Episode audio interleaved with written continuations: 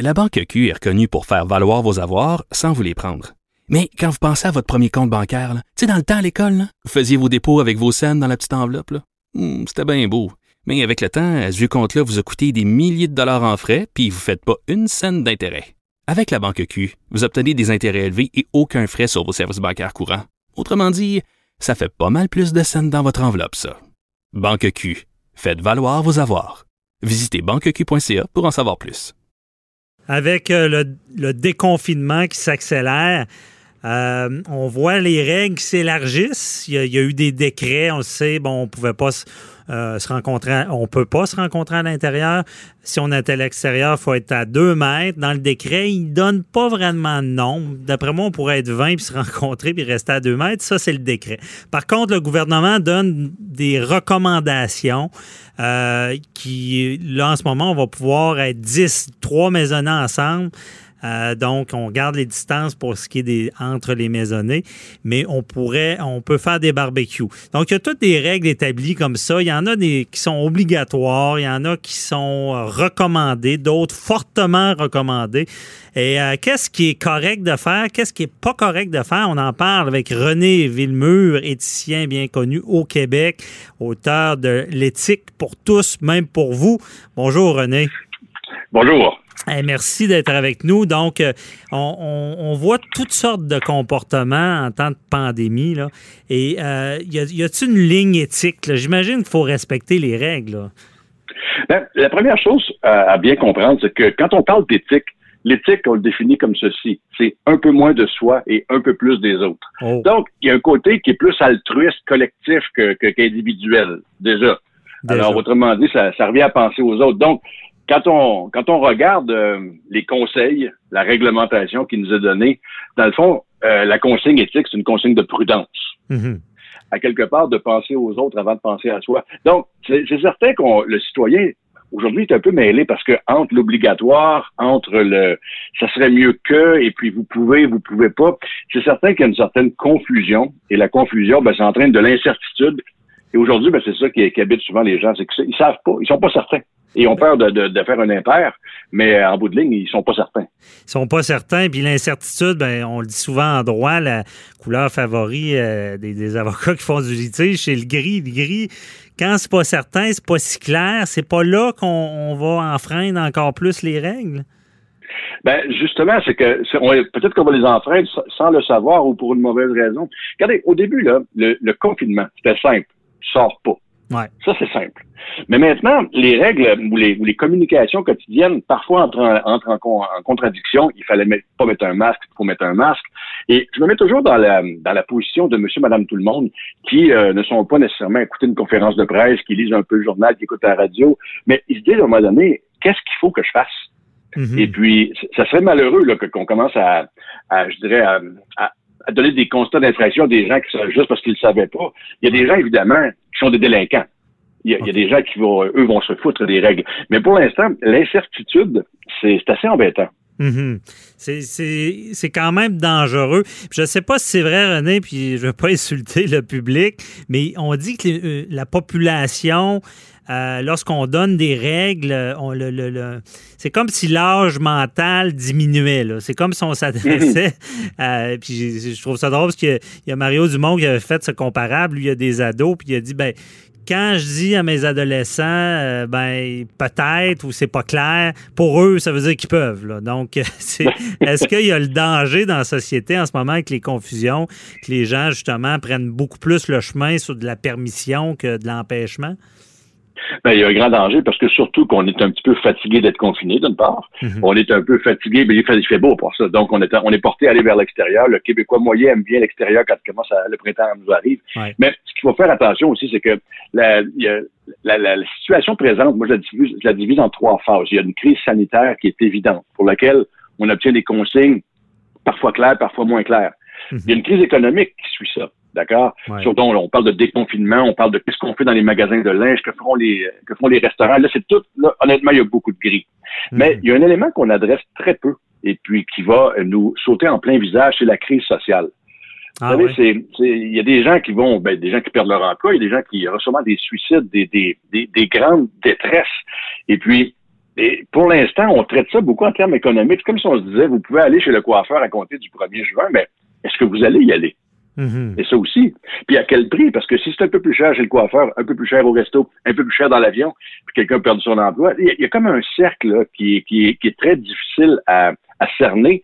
Et pour l'instant, on se dit juste, délai avec le, confinement, l'économie, il y aura des subventions, mais c'est qu'après ça, mm-hmm. J'ai bien peur que le plus grand impact, évidemment, le sanitaire, les décès, c'est tragique au maximum, mais qu'il y ait un impact social, psychologique, et euh, durable à part ça sur la sur la population parce que on est c'est pas quelque chose qui va durer euh, deux mois là. je pense qu'on va changer la façon de vivre.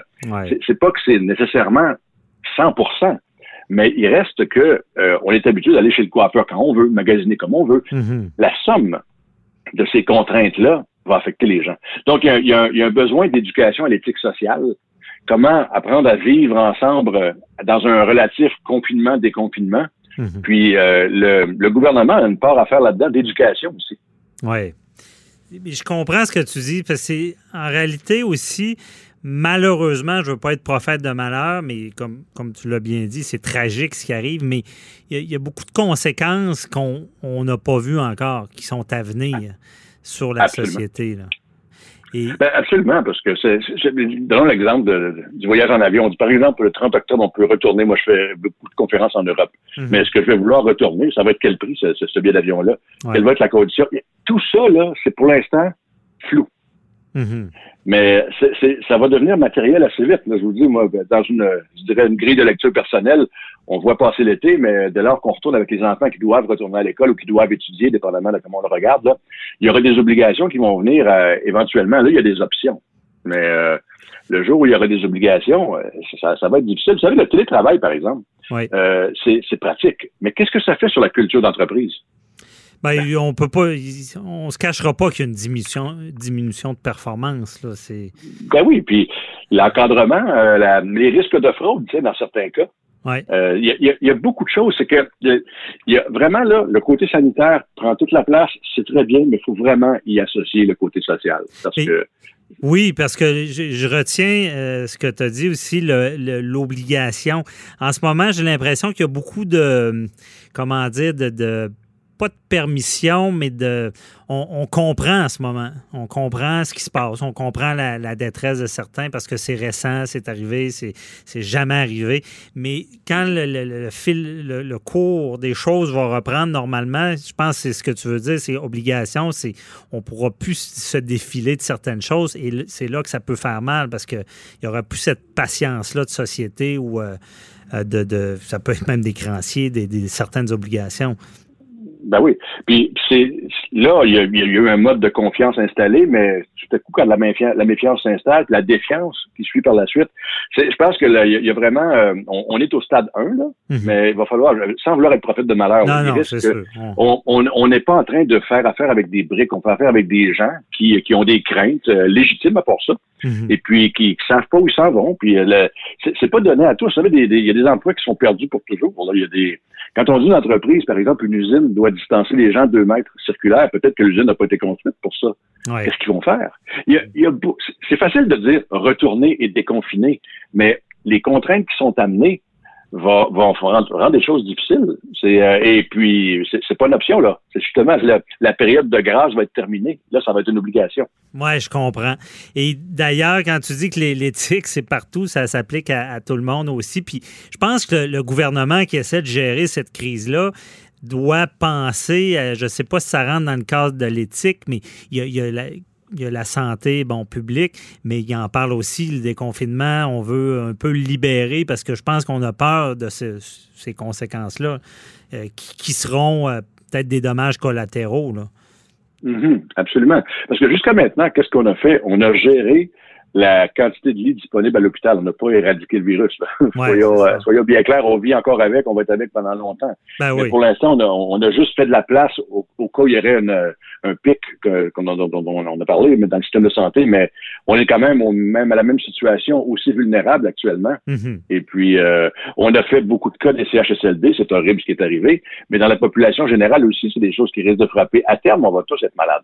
Ouais. Les chances sont élevées. Mm. Alors, c'est quelqu'un qui, je sais pas, moi, euh, vient de reprendre un emploi qu'il avait perdu, puis en plus tombe malade. Je veux dire, il y a des milliers, des milliers de cas de figure. Mais chose certaine, il faut juste pas oublier que il y a la santé psychologique des gens. Puis euh, la santé psychologique, on n'est pas trop loin de l'éthique parce que l'éthique, c'est le vivre ensemble. Ouais. Mais à un moment donné, quand je, moi, quand je vous propose là, un peu moins de soins, un peu plus des autres, quelqu'un dit ben, ça va faire, là, ça, ça risque de, de, ruer dans les brancards. Ben oui, puis c'est sûr. Puis il faut, faut se le rappeler que c'est important de, de, se rappeler de la règle, c'est bien dit.